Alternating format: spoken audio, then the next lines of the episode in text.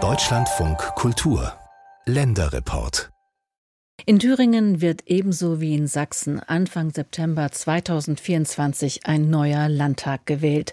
Damit geht eine Legislaturperiode mit vielen ungewöhnlichen Überraschungen zu Ende. Die schwierige Koalitionsfindung, ein FDP-Ministerpräsident für drei Tage, ein Land ohne Regierung für kurze Zeit. Dafür sorgten die schwierigen Mehrheitsverhältnisse, aber auch das politische Personal.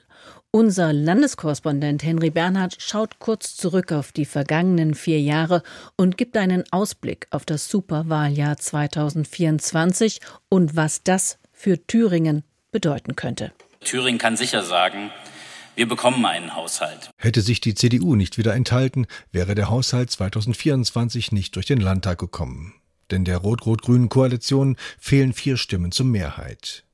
Deshalb hat es auch lange nicht danach ausgesehen, dass Landtag und Minderheitsregierung die fünf Jahre voll überstehen würden.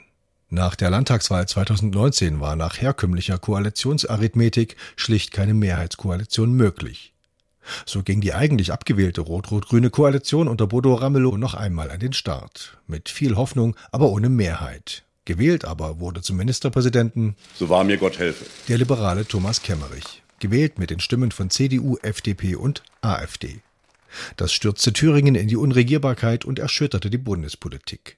Thomas Kemmerich trat nach drei Tagen entnervt zurück. Einen Monat später hieß der Thüringer Ministerpräsident wieder Bodo Ramelow. Zunächst tolerierte die CDU die rot-rot-grüne Minderheitsregierung. Die versprochene Neuwahl scheiterte an Abgeordneten von CDU und Linken.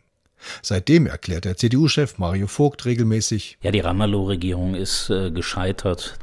Und das bedeutet für uns als CDU und auch für die Bürger, es braucht einen politischen Wechsel. Sein Plan, nach der Landtagswahl eine Koalition aus CDU, SPD und FDP zu bilden. Angesichts der Umfrageergebnisse, die die AfD bei 34 Prozent sehen, scheint eine Mehrheit für die bürgerliche Koalition aber ausgeschlossen. CDU und SPD kämen zusammen gerade mal auf 31 Prozent. Ob Grüne und FDP wieder einziehen, ist fraglich. Eine Kooperation mit den anderen beiden Parteien schließt die CDU aus. Wir haben da eine klare Haltung, dass äh, für uns mit den Linken und mit der AfD kein Staat zu machen ist. Manche Kommunalpolitiker der CDU wünschen sich weniger konsequente Abgrenzung, um zu Mehrheiten zu kommen. Der Altenburger Oberbürgermeister André Neumann zum Beispiel, der auch im Landesvorstand der CDU sitzt, findet, die Thüringer Linke sei, anders als die AfD, keine Bedrohung für die Demokratie. Man müsse im Interesse des Landes miteinander reden. Die letzten zwei Jahre sind für Thüringen eher eine verschenkte Zeit. Man bekommt die Dinge nicht mehr hin und es geht nicht vorwärts. Daran kann man ablesen, dass man einen Weg finden muss, in der Minderheitsregierung Partner zu haben, die einen gewissen Weg mitgehen, den man vereinbart hat und gewisse Ziele besprochen hat. Von festen Vereinbarungen zwischen einer möglichen CDU-geführten Minderheitsregierung und der Linken will der Partei- und Fraktionschef der Christdemokraten, Mario Vogt, nichts wissen. Die DNA der Linken, die ist unvereinbar mit dem, was die CDU ausmacht. Wir sind für die Freiheit der Menschen und nicht für irgendwelche kollektivistischen Lösungen. Und deswegen kann es da für uns keine Zusammenarbeit geben. Trotz bundesweiter Proteste setzen CDU und FDP vermehrt darauf, im Landtag mit der AfD Mehrheiten gegen die rot-rot-grüne Regierungskoalition zu suchen. SPD, Linke und Grüne sprechen regelmäßig von einem Dammbruch.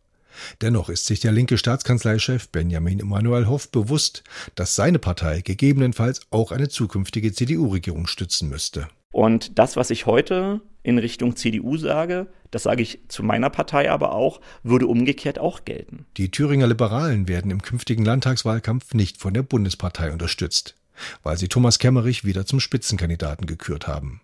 Der will mit allen Stimmen, aber maximal mit CDU und SPD koalieren. Eine, wie auch immer, vertraglich konstitutionelle Zusammenarbeit. Und die wird es mit der AfD nicht geben, die wird es mit der Linkspartei nicht geben. Und ich sage nochmals, es wird auch in Thüringen mit den Thüringer Grünen keine Koalition geben. Die Kleinstpartei Bürger für Thüringen setzt gar auf wechselnde Mehrheiten ohne Koalition im Landtag. Gemeinsam mit den Resten der Freien Wähler, mit der Partei Die Basis, inspiriert von Hans-Georg Maaßen und der Werteunion, wollen die bei AfD und FDP abgesprungenen Brücken statt Brandmauern errichten. Brücken auch zur AfD. Für den Ministerpräsidenten Bodo Ramelow von den Linken eine gefährliche Entwicklung. Die Sorge in Thüringen ist Maaßen. Der ist gerade dabei, eine Volksfront von rechts aufzubauen. Und zwar eine Schnittstelle zwischen CDU und AfD. Unklar ist noch, ob das Bündnis Sarah Wagenknecht auch in Thüringen antritt. Umfragen sehen ein großes Potenzial. Das könnte die Machtverhältnisse im Thüringer Landtag nochmals kräftig verändern. Sollte die Partei des AfD-Rechtsaußen Björn Höcke stärkste Fraktion im Landtag werden, gar mehr als ein Drittel der Landtagssitze erringen, stünde ihr das Amt des Landtagspräsidenten zu. So könnten wichtige Entscheidungen nicht mehr ohne die vom Landesverfassungsschutz als gesichert rechtsextrem beobachtete Partei getroffen werden. Für den Verfassungsrechtler Maximilian Steinbeiß ein handfestes Problem.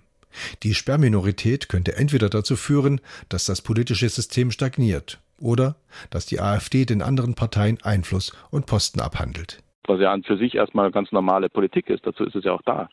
Aber wenn man es mit einem Akteur zu tun hat, der eigentlich dazu entschlossen ist, das System auszunutzen, um es aus den Angeln zu heben, dann hat man da an der Stelle halt ein richtiges Problem. Der Kampf um die Brandmauer, Ausblick auf die Landtagswahl in Thüringen, Anfang September 2024.